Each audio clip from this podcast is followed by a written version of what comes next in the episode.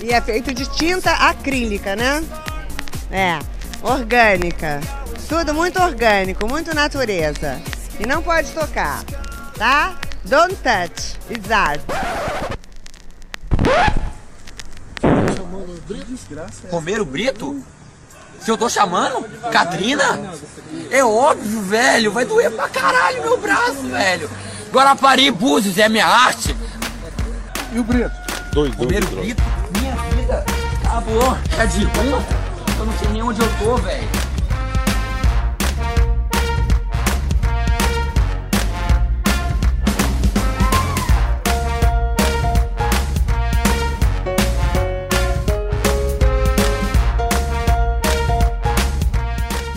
Ok, ok.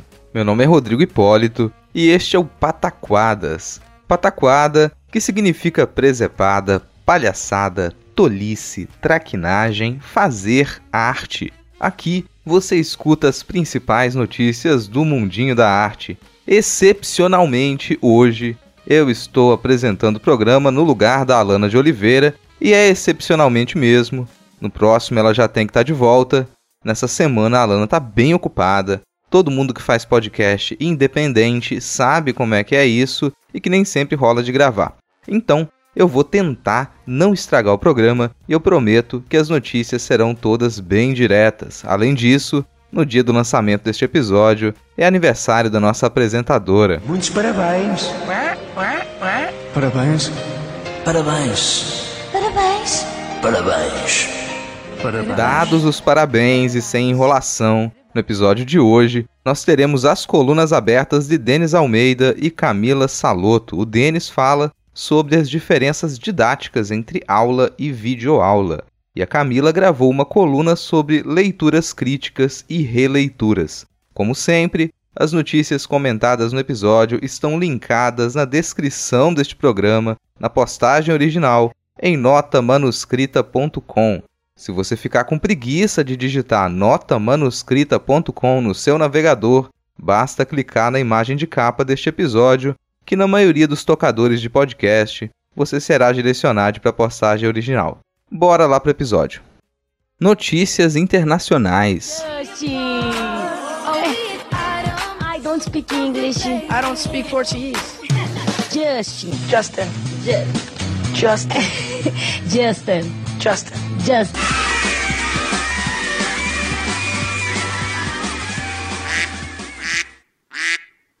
Notícia de 4 de maio. Bitcoin chega aos leilões de arte. Quem arrematar obra de Banksy poderá cobrir lance com criptomoedas. Uns dois programas atrás, a Alana já tinha noticiado o peso das criptomoedas no mercado de arte. O caso de então era a venda do trabalho digital Every Day's The First 5000 Days do norte-americano Mike Winkelmann, conhecido como Beeple. Esse trabalho foi vendido por quase 70 milhões de dólares. Agora, a Sotheby's anunciou que aceitará Bitcoin e Ethereum como pagamento pela obra de arte emblemática de Banksy, Love is in the Air. A expectativa dos lances ficou entre 3 milhões de dólares e 5 milhões de dólares. Essa ação é uma parceria entre a galeria e a bolsa de criptomoedas Coinbase. Vale ressaltar que o Bitcoin bateu em abril o recorde de preço de 65 mil dólares. O que, que isso significa? Não faço a menor ideia. Se eu confio que as criptomoedas são um bom caminho para o mercado de arte, definitivamente não. Eu digo isso não apenas por conta dos problemas de manutenção de valores virtuais, mas principalmente porque o mercado de arte e o mercado financeiro são bem parecidos. Ambos são baseados em alimentar fetiche de gente rica e promover fraude. Próxima notícia. Notícia de 11 de maio. Rede Portuguesa de Arte Contemporânea vai ligar 120 instituições do país.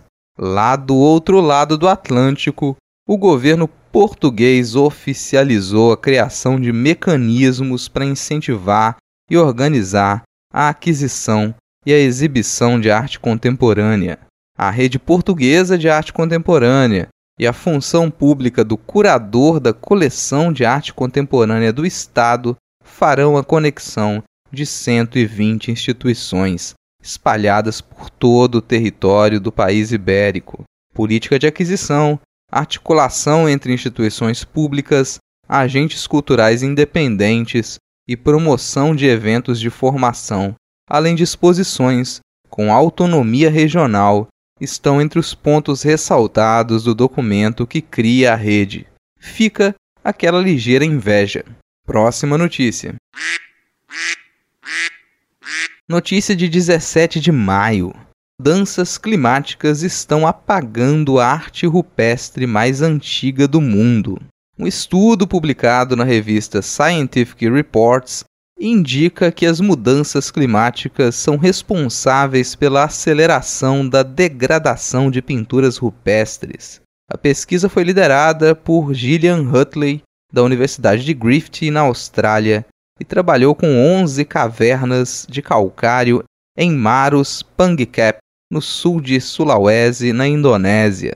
A constatação é de que o aquecimento acelerado dessa região tropical do globo facilita a formação e o crescimento de cristais de sal sobre e entre as camadas de rocha.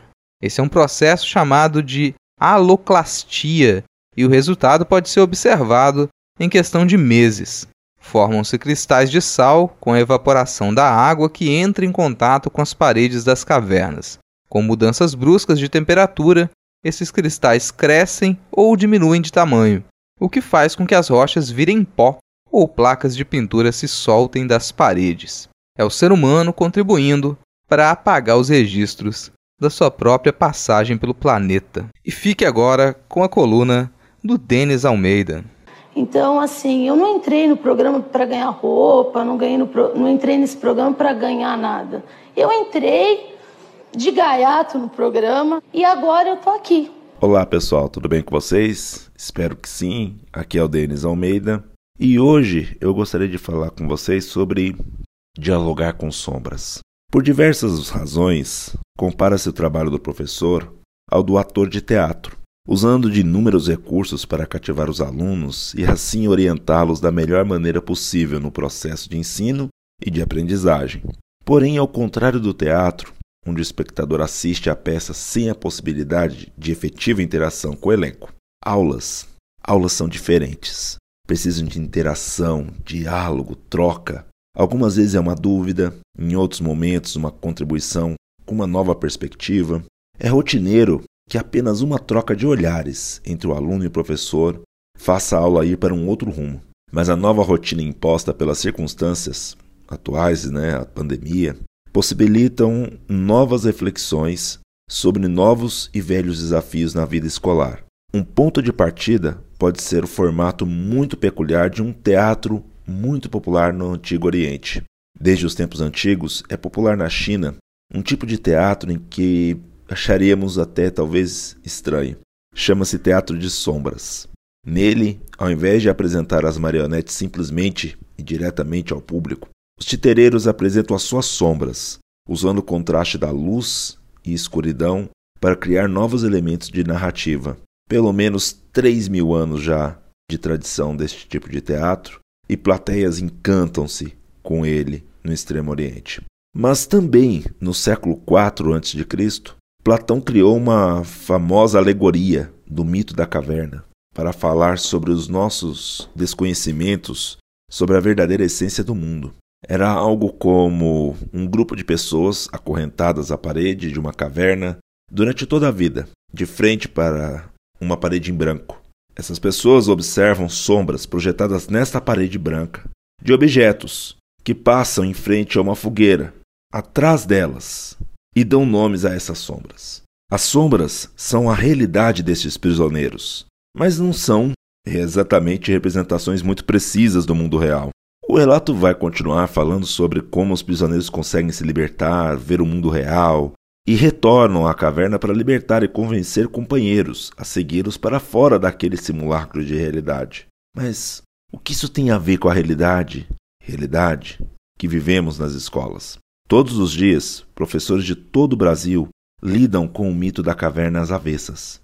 Ao invés de lutar para que seus alunos compreendam o mundo que os cerca de melhor maneira, os tempos em que vivemos apresentaram uma nova demanda, a de convencer os alunos a ter uma postura menos passiva diante de todo o seu processo de aprendizagem. Em outras palavras, precisamos convencer muitos alunos a deixar de ser sombras.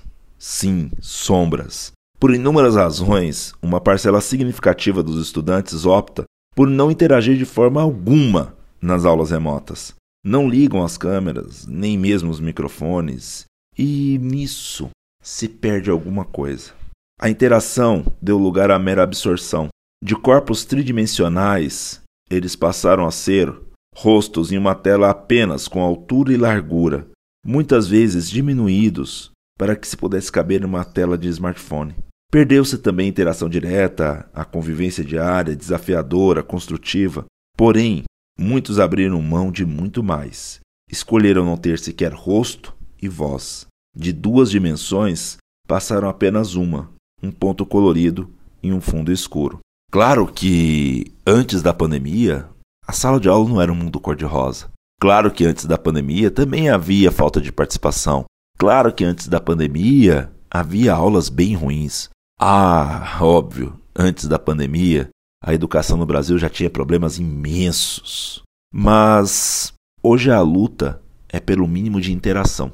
Hoje a luta é para que, ao invés de simplesmente palestras gravadas de maneira tosca e que um youtuber poderia fazer muito melhor, os professores e até mesmo alguns colegas de salas lutam diariamente para que as sombras voltem a ter rosto, voltem a falar, ainda que não estejam todos juntos no espaço que, pro bem e pro mal, é tão familiar, que é a escola, é possível voltar a trocar algum sorriso, alguma angústia, insegurança, experiência, até raiva. Trocar raiva é mais humano do que dialogar com sombras. Enfim, não existe solução fácil para isso tudo.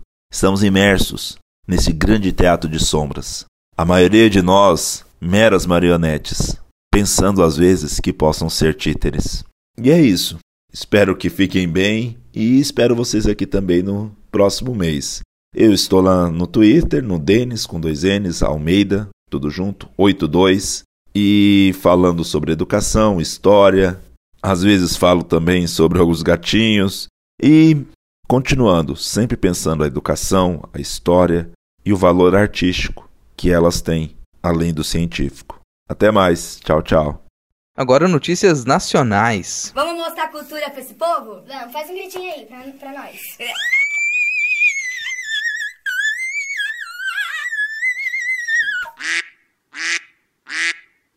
Notícia de 23 de abril. 27 obras de Oscar Niemeyer são tombadas, em definitivo, pelo IFAM.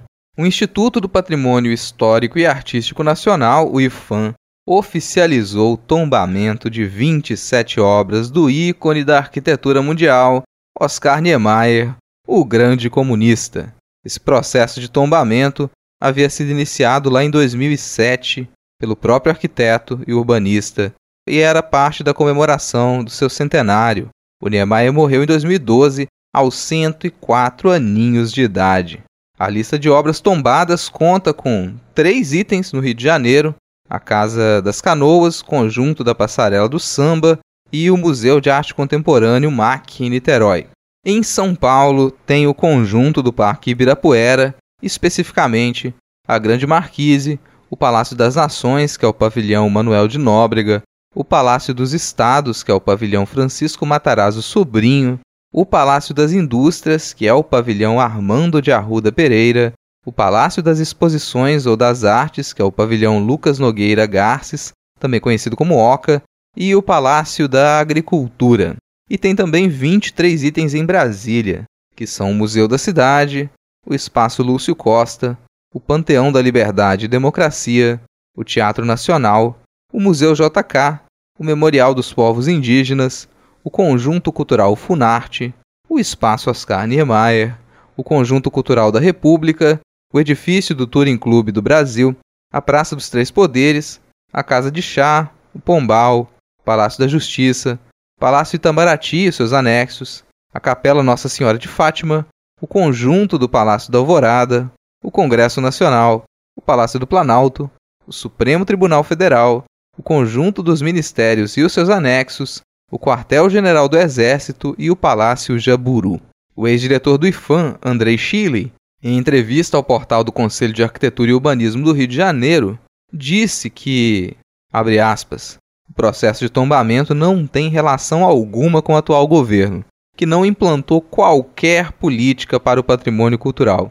Coube apenas ao atual secretário homologar o trabalho realizado pelas gestões anteriores do IFAM.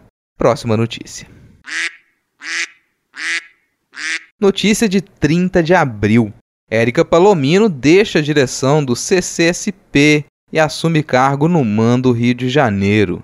A jornalista havia assumido a direção do Centro Cultural São Paulo, CCSP, em fevereiro de 2019.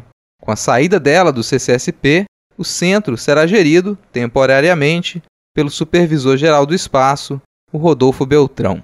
A Secretaria Municipal de Cultura de São Paulo ainda não deu qualquer indicação de quem assumirá oficialmente a direção do Centro Cultural.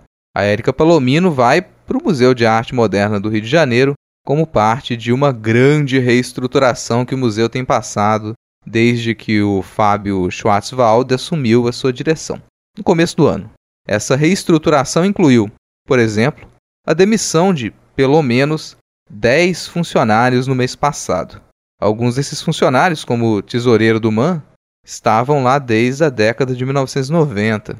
A entrada do Fábio Schwarzwald como diretor do museu se deu depois que ele foi exonerado da direção da Escola de Artes Visuais do Parque Lage, depois de suspeitas de irregularidades, as quais não foram comprovadas. Já o MAN passou por uma das suas maiores crises financeiras nesses últimos anos, o que levou o museu até a ter que vender itens da sua coleção para se manter. Próxima notícia. Notícia de 7 de maio. Pinacoteca de São Paulo vai erguer a área de arte contemporânea. O espaço será chamado Pinacoteca Contemporânea e tem previsão para ser erguido nos próximos dois anos, caso ainda haja mundo até lá.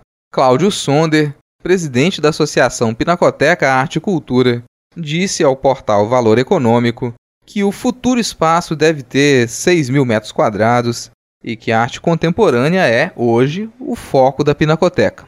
Ele também ressaltou que a situação financeira não é das mais confortáveis e que o planejamento da instituição é o de conseguir captar novos recursos além dos recursos públicos. O orçamento para a Pinacoteca de São Paulo e para o Memorial da Resistência em 2021 é de 32 milhões de reais. Desse valor, 20 milhões serão repassados pelo Estado de São Paulo e o restante deverá ser captado com iniciativa privada. Próxima notícia. Notícia ainda de 7 de maio. Inhotim reabre as portas após mais de um ano sem funcionar. O maior museu a céu aberto do mundo estava fechado desde 12 de março do ano passado por conta do aumento dos casos de Covid-19. Quando eu digo essa frase, pode dar a entender que os casos de Covid baixaram, o que não reflete a realidade. Ainda assim, o museu reabriu nesse início de maio. O presidente do Instituto Inhotim, Antônio Grassi, ressaltou que a população também precisa de arte para passar por esse momento difícil. O museu, aliás, tem passado por uma série de dificuldades nos últimos anos. E dificuldades é até um modo sutil de falar. O crime ambiental da Vale, com o rompimento da barragem de Brumadinho, afetou significativamente as ações do Instituto Inhotim, afinal, a área do museu faz parte do município de Brumadinho. Além disso, a instituição sofreu processos por irregularidades financeiras e no final de abril, o grupo Itaminas, que é o maior mantenedor do museu, conseguiu um acordo com a Procuradoria-Geral da Fazenda Nacional e vai pagar dívidas e multas que dão mais de um bilhão de reais. Se não fosse esse acordo, Inhotim poderia ter sido leiloado. Próxima notícia. Notícia de 13 de maio a OAB ingressa com ação contra governo Bolsonaro por desmonte da cultura no país. Em um documento de 36 páginas, a Ordem dos Advogados do Brasil entrou com uma ação civil pública contra o governo. De acordo com o documento, Abre aspas. Atos de autoridades vinculadas à União Federal têm acarretado danos ao patrimônio público e social, violando as garantias fundamentais de direito à cultura. Fecha aspas. Bom, se você acompanha o Pataquadas, você já deve estar ciente de que a verdade dessa frase é fácil de constatar. O setor cultural é um dos mais afetados pela pandemia no Brasil, mas antes mesmo dela, a gente já recebia ataques diretos e a gente sofria com um intenso desmonte promovido pela corja bolsonarista e olavista. Próxima notícia.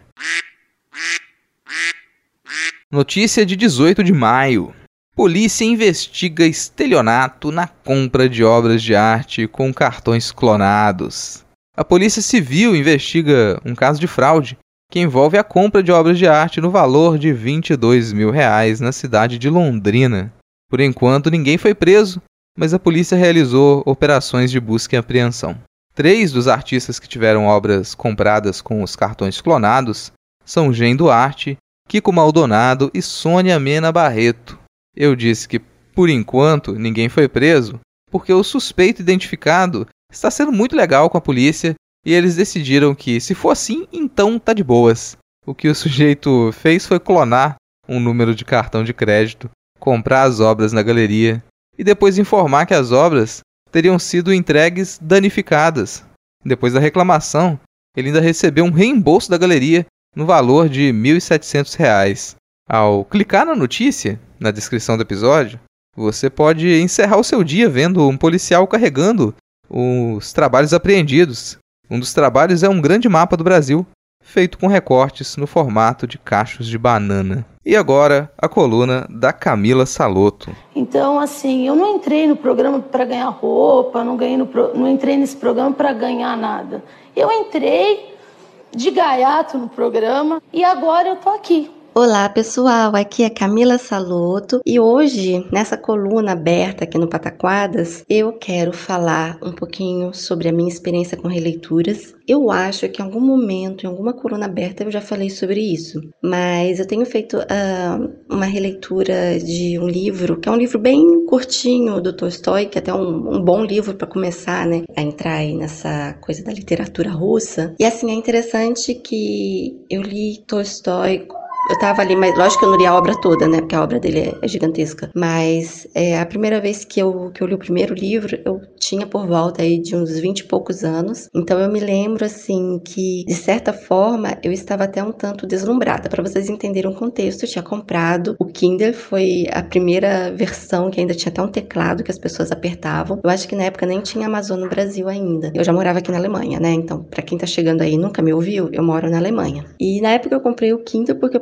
precisava viajar para fazer um estágio na época de escrever o meu TCC. E aí eu falei, bom, eu vou comprar o Kindle porque eu jogo, sabe, um monte de PDF, porque ele é leve para levar, então eu leio, sabe, enquanto eu tô andando de metrô, eu vou lendo e vou de alguma forma trabalhando no meu TCC, mesmo que seja só ali na, na literatura, né? E aí eu comprei o Kindle e descobri que na Amazon havia uma gama enorme de livros clássicos gratuitos. E eu comecei comecei a baixar freneticamente todos os livros de todos os autores que eu já tinha ouvido falar sobre e nunca tinha lido nada. Foi, na verdade, uma revolução. E na época eu gastei 189 euros no Kindle. E aí eu parei para pensar, caramba, a quantidade de livros que eu estou comprando aqui, se eu fosse comprar pelo valor real, né, o valor deles, assim, nas lojas, eu gastaria muito mais. Então, eu baixei, assim, uma enxurrada de livros, livros de filosofia, livros de literatura clássica, baixei tudo que eu achei pela frente e li muita coisa, né? E foi para mim uma revolução, assim, realmente foi uma grande revolução na minha vida. Não quero fazer propaganda da empresa, porque é uma empresa bem discutível e problemática, mas para aquela garota de 20 e poucos anos, eu estava completamente ali deslumbrada com essa possibilidade e comecei a ler esses clássicos também de forma completamente deslumbrada. Eu não tinha de alguma forma, né, o senso crítico que eu tenho hoje. E hoje eu tenho voltado a esses clássicos. Alguns eu leio por completo, outros eu busco algumas partes ali deles, né, para fazer uma, uma, uma releitura de algumas coisas, porque eu começo a pesquisar sobre, e algumas coisas eu já não me lembro, então eu volto no texto para relembrar. E o interessante é que a primeira vez também eu li em alemão. É muito interessante porque, por mais que a gente domine uma língua estrangeira, é, parar para ler no nosso idioma é, é uma experiência diferente, porque a leitura flui diferentemente. Isso não significa que ao ler em português eu tenho pleno domínio de todo o vocabulário. É muito engraçado que vez ou outra, principalmente num texto como esse, né, A Morte de Ivan Illich, que é o que eu tenho lido agora, vez ou outra aparecem uns termos, umas palavras que eu fico assim, gente, que que é isso, né? Aí bate aquela vergonhinha, meu Deus do céu, isso é o meu idioma e eu não sei o que essa palavra significa. Mas é, é uma experiência, assim, realmente muito interessante de, de repente, pegar um mesmo texto e ler em dois idiomas diferentes. E quando eu leio em alemão, eu não, não li no idioma original, né? Porque os livros são escritos em russo. É, é bem interessante porque a gente vê aí toda essa questão da tradução, né? Que a tradução, ela não é apenas você colocar, né, as, as as palavras ali traduzidas literalmente, mas você dá, dá ao, ao texto uma perspectiva baseada naquela cultura. Então tem um termo aqui que, por exemplo, um momento em que eles falam assim, ai, ah, e aí o pessoal lá de onde. Eu não, eu não marquei esse termo aqui, essa parte eu não marquei, mas que fala mais ou menos assim, eles deram um gelo no Ivan. E aí na hora que eu li, assim, eu tive que ler umas duas vezes para ter certeza que era realmente o sentido que, eu, que a gente é acostumado em português. Eu falei assim, nossa, mas é até um pouco corajoso, né, você colocar, porque isso é uma gíria, é um termo assim que eu imagino que não sei século XIX nem se usava no Brasil, dá um gelo, né? É uma coisa mais atual. E eu achei muito, de certa forma, assim, per perspicaz, assim, é, é, esse tipo de linguagem, porque eu baixei aqui uma versão LPM Pocket, é o nome dessa editora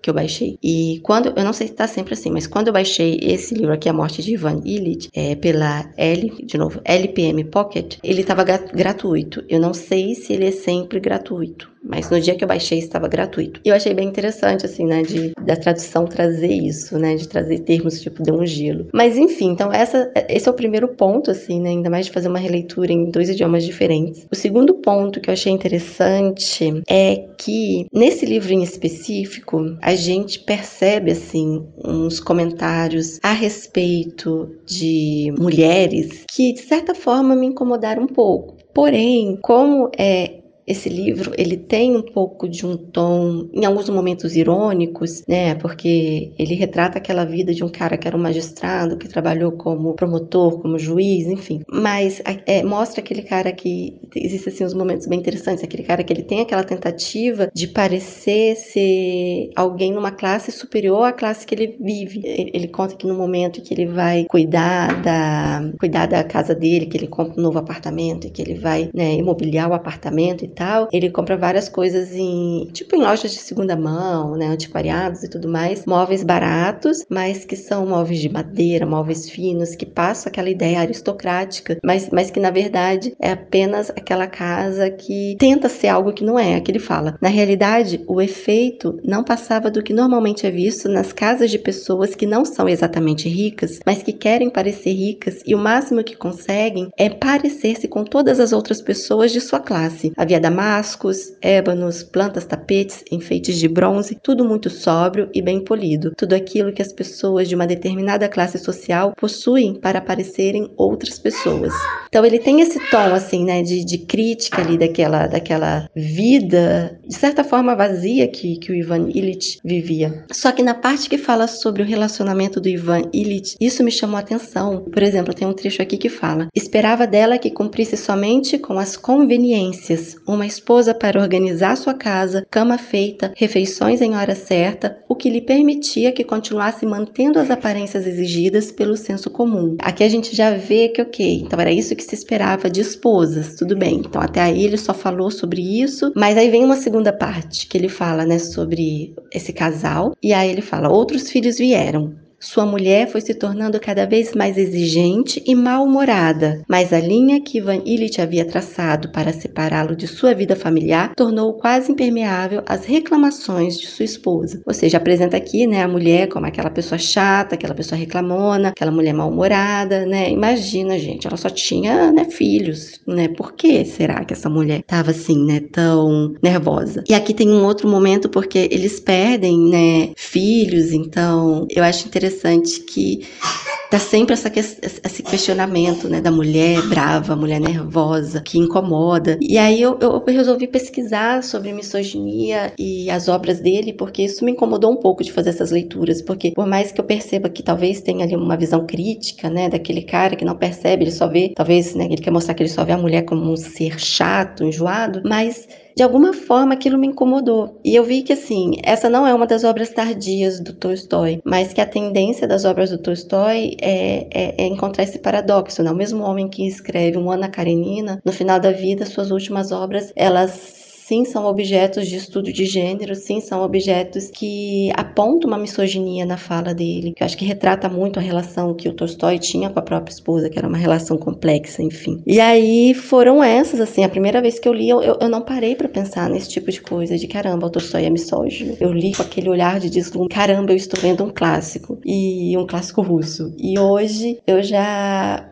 paro para ler com, com um senso crítico e eu acho que, é, independente se a gente faz a releitura ou não, é, como é que é importante né, a gente, principalmente a gente encarar os clássicos com esse olhar mais crítico, com esse olhar que muitas vezes muitas coisas passariam desapercebidas. Eu, te, eu estou lendo pela primeira vez agora Mary Stuart de Alexandre Dumas e eu fiquei muito abismada de como que o livro ele contém também, sabe, certos tipos de misoginia não aqui tão explícita como Tolstói, mas o tempo todo a competitividade feminina, o fato da Mary Stuart ela, ela ter agido muitas vezes de forma impulsiva e tudo mais, apaixonada, ela ser acusada de ser uma mulher ela foi mais mulher do que rainha, enquanto Elizabeth foi mais rainha do que mulher. Então, tipo, como se mulher fosse ali algo que fosse negativo, uma, uma característica negativa para alguém que está numa situação de poder. Enquanto o próprio pai da, da rainha Elizabeth I matou a mãe dela, né, criou uma religião só para se separar, que foi o Henrique VIII, e ele nunca foi acusado de ser homem. Mas a mulher que age, né, com, com, com essa coisa, com esse impulso, que se apaixona e age por um impulso, ah, ela é acusada de ser mulher. Então, são essas coisas que a gente hoje, a gente gente lê nesses clássicos e que de certa forma assustam, porque são poucos os clássicos escritos por mulheres, né? E a gente sente a falta dessa representatividade feminina. Bom, essa foi a minha consideração. Eu passei um pouquinho do tempo, mas eu achei que valeria a pena a gente fazer esse pensamento sobre, sobre fazer leitura crítica mesmo, né, desses clássicos. Um abraço virtual para todo mundo e a gente se vê no próximo Pataquadas ou nas redes sociais, tá bom? Beijo!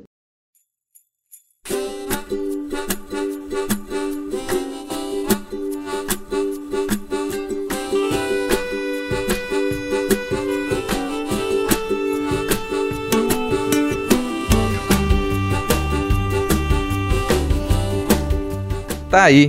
E encerrando mais um Pataquadas. Se você tiver algum comentário, sugestão, crítica ou notícia, manda pra gente. Você pode entrar em contato com a gente através do e-mail não pode tocar@gmail.com ou dos nossos perfis no Twitter e no Instagram, que são ambos arroba não pode tocar, sempre com o D de pode no mudo. Quem comanda as nossas redes é o Tio, o nosso cão podcaster, vai lá ganhar uns lambejos do Titi é sério, é muito importante pra gente que você siga os nossos perfis e comente os episódios. Isso é um baita incentivo para quem produz conteúdo independente. Se você quiser e puder ajudar ainda mais, no final da descrição deste episódio, na postagem original, você encontra o link para o nosso PicPay, através do qual você pode contribuir com um, dois, cinco reais mensais ou com qualquer valor esporádico. Acesse picpay.me barra não pode tocar e ajude a gente a comprar a ração do Titi. Aproveite e acesse notamanuscrita.com, onde você encontra, além das postagens originais dos episódios do Não Pode Tocar, do Pataquadas e do Não Pode Chorar, outras produções como contos, crônicas, textos de processo, artigos, resenhas, vídeos, fotografias e ilustrações. Por hoje é só. Se nada der muito errado, Semana que vem a gente tá de volta. Valeu, falou e se puder, fique em casa.